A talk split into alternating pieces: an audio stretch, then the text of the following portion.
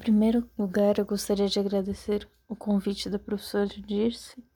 Eu estou muito feliz de poder participar desse podcast e poder compartilhar um pouco da minha vida acadêmica.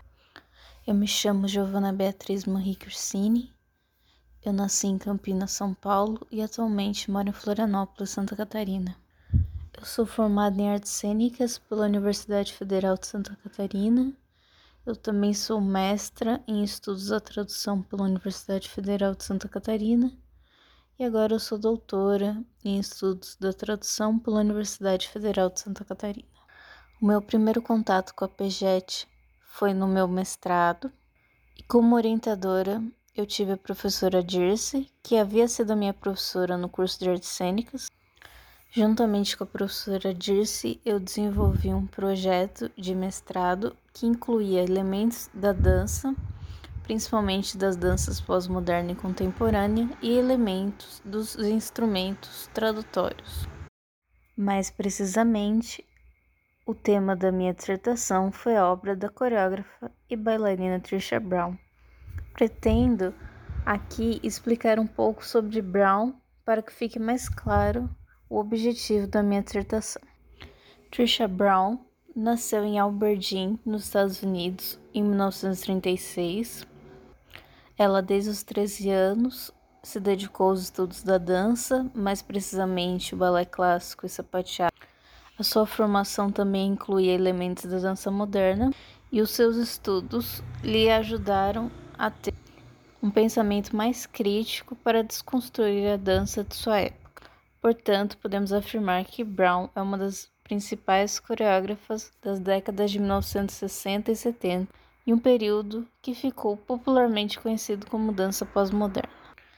Brown ficou reconhecida por causa da sua ousadia em incluir instrumentos diversos na sua dança, como por exemplo, podemos usar o desafio da gravidade, que foi uma das abordagens mais usadas por essa artista em suas obras. A título de ilustração, eu gostaria de citar a peça Walking the Wall, onde os seus bailarinos dançam em uma parede de um museu, mostrando que qualquer local pode ser um espaço para dança. Portanto, o objetivo principal da minha pesquisa de mestrado foi estudar esses e outros instrumentos que Trisha Brown trabalhou ao longo dos seus 40 anos de carreira. Além da pesquisa teórica, eu também me dediquei aos estudos práticos sobre a dança pós-moderna, pois, além de pesquisadora, eu sou bailarina. A teoria da tradução que eu usei como base no meu mestrado foi a teoria da tradução técnica, pois um dos meus objetivos foi a tradução de dois ensaios sobre a obra de Trisha Brown. Os ensaios estavam presentes em um catálogo da exposição Trisha Brown So the Audience Does Not Know Whether I Have Stopped Dancing. O processo tradutório desses textos me fez refletir sobre como a dança, uma arte subjetiva, foi traduzida para a linguagem verbal, que é uma linguagem objetiva.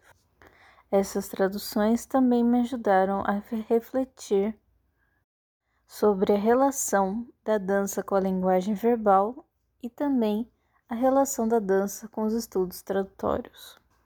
Durante meu período de mestrado, eu ministrei cursos e oficinas nas áreas de letras, e nas áreas de artes cênicas.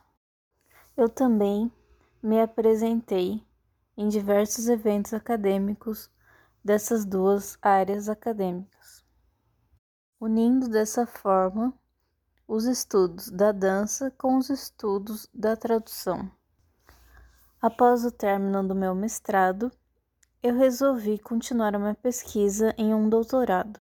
A minha pesquisa de doutorado foi uma continuação da pesquisa de mestrado. Eu decidi abordar o Jazz Dance Theater e também explorar outros instrumentos da dança pós-moderna. Eu já havia investigado alguns pontos sobre o Jazz Dance Theater no meu mestrado, porque Trisha Brown foi uma de suas integrantes. Também no meu doutorado, eu resolvi explorar os estudos tradutórios de uma maneira diversa. Então, eu escolhi três textos escritos por coreógrafas de dança para serem analisados. Esses três textos me ajudariam a pensar como a dança pode ou não ser traduzida para a linguagem verbal. Então, a teoria tradutória que eu abordei no meu doutorado foi a teoria da tradução intersemiótica. O primeiro texto que eu analisei na tese foi a obra Sky Map de Trisha Brown. Esse texto apresenta várias marcas de realidade porque ele foi feito para apenas ser lido em uma performance ao vivo. Uma particularidade deste texto é que ele pode ser considerado uma coreografia em palavras, então o texto se torna a própria dança. O segundo texto analisado é No Manifesto de Yvonne Heiner. Este texto, escrito em versos, é um manifesto contra os elementos que a coreógrafa considerava ruim para a dança. Neste caso, o texto se torna uma ferramenta para criticar e objetivar a dança. Por fim, o último texto analisado na tese é Huddle de Simone Ford.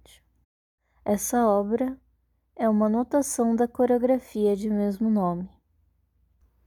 Logo, os instrumentos dançantes são traduzidos para o texto verbal. Essas três criações me fizeram refletir não apenas sobre o contato da dança pós-moderna com a linguagem verbal, mas esses trabalhos me ajudaram a entender os inovadores instrumentos da dança pós-moderna.